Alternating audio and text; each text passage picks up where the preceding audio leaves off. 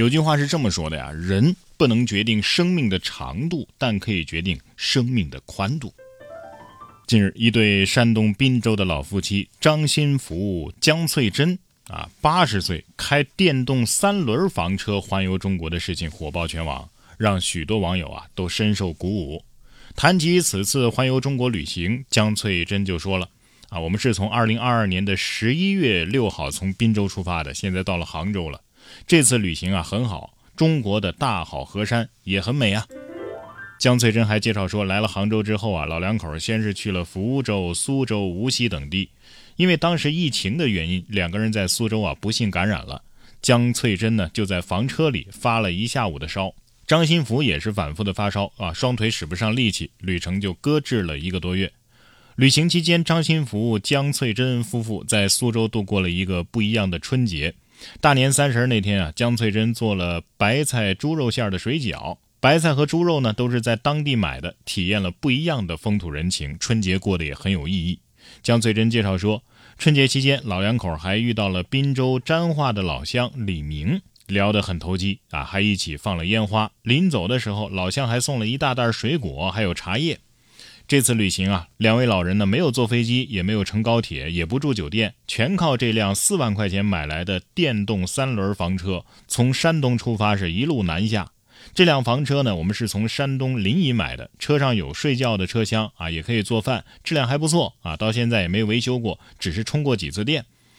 其实啊，这次旅行对于张新福、江翠珍并不是一帆风顺的。刚开始的时候呢，孩子们是反对的，毕竟我们年纪大了，怕身体吃不消，比较担心我们。但是现在呢，儿子女儿啊也都很支持我们了啊，到了哪个地方呢，让我们发照片给他们看。还给我们寄馒头啊、煎饼啊，问路上好不好走，钱够不够用等等等等。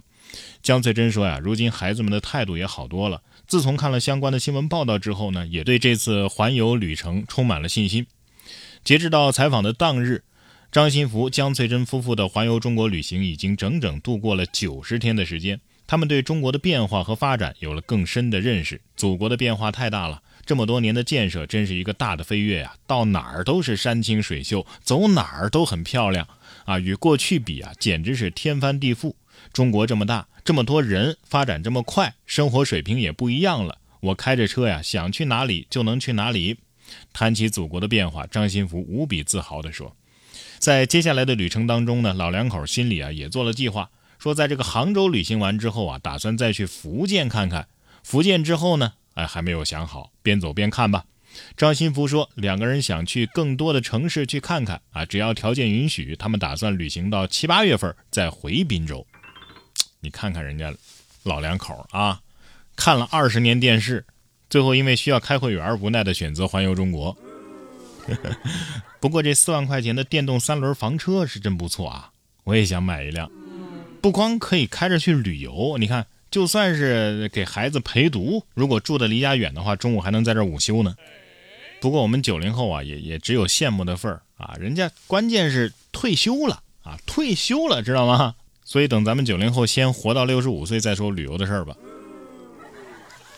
老年生活如何度过啊？怎么养老？这确实是一个值得探讨的话题。现在啊，有一种很新的养老院啊，在养老院呢做数学题。啊，我还学了一个新魔术啊！不管你咋说啊，我都能给你变出来。嘿嘿，这是在河南的许昌，一位小伙子为了照顾奶奶，办起了新式养老院。在这里啊，他不仅照顾好了老人们的日常起居，还教会他们拍段子呀、玩电竞啊，哎，还收获了快乐。这位九五后养老院院长说呀，要让爷爷奶奶们的爱好与需求被大家都看见。敲键盘的王大爷掏出十块钱管理员，再续一小时。哎，这要是提前报名的话，有优惠吗？像我这种三十多岁风烛残年的老人，你们收吗？我可以自己带游戏机。所以啊，不要为了青春的流逝而伤感，背不住老年生活更得劲儿呢，是吧？又不用上班。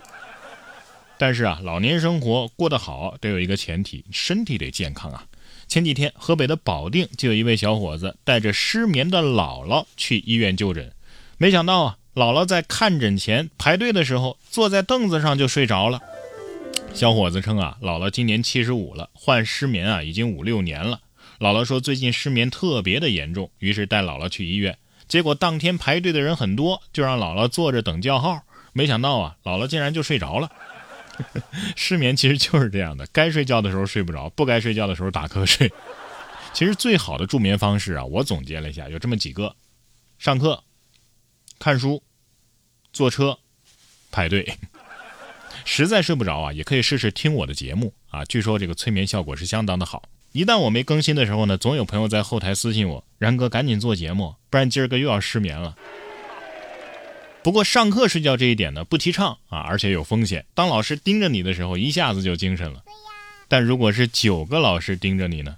二月三号，山东的滨州一位学生就分享了视频，突遇学校老师来访，而且竟然是九科老师一同上阵，围着家中的桌子呀坐了一圈，在查作业呢，现场压迫感十足啊！有网友调侃。这顶级的压迫感，不知道的以为是专案组来查案了呢。又有网友点赞，你们学校啊，还真的是挺负责的。我只是觉得他家客厅还挺大，是吧？孩子，为了防止此类事件再次发生，要不把你家大房子偷摸卖了吧？与其一天来一个老师家访，不如九个一起来，是吧？这叫长痛不如短痛。这一幕可以叫做什么呢？狂访。扫览风暴，破谎行动，九堂会审的架势啊，不得了，不得了。下面这位大哥的架势啊，也不得了啊！一月二十九号，一名游客在河南周口太昊陵岳飞观游览的时候，突然情绪激动，站到岳飞观前的香炉上高喊：“还我河山！” 景区工作人员再三劝阻，该游客非但不听，还强行掀起遮盖香炉的铁板，要去砸秦桧的铸铁跪像，并且站在跪像的台基上喝问：“下一个谁来？” 随后在工作人员的劝导之下，啊，终于是离开了现场。工作人员呢也随即报了警，公安部门已经受理该案件。经景区工作人员的检查，铸铁跪像呢没有受到损坏。啊，但是在这里要特别说明的是，这个铸铁跪像啊是现代的仿制品啊，不是历史文物。哎呀，要是那电影没火的话，估计你也想不起来秦桧什么事儿吧？正所谓青山有幸埋忠骨，白铁无辜铸佞臣呢。还有大哥，我想说的是，河山不是已经还回来了吗？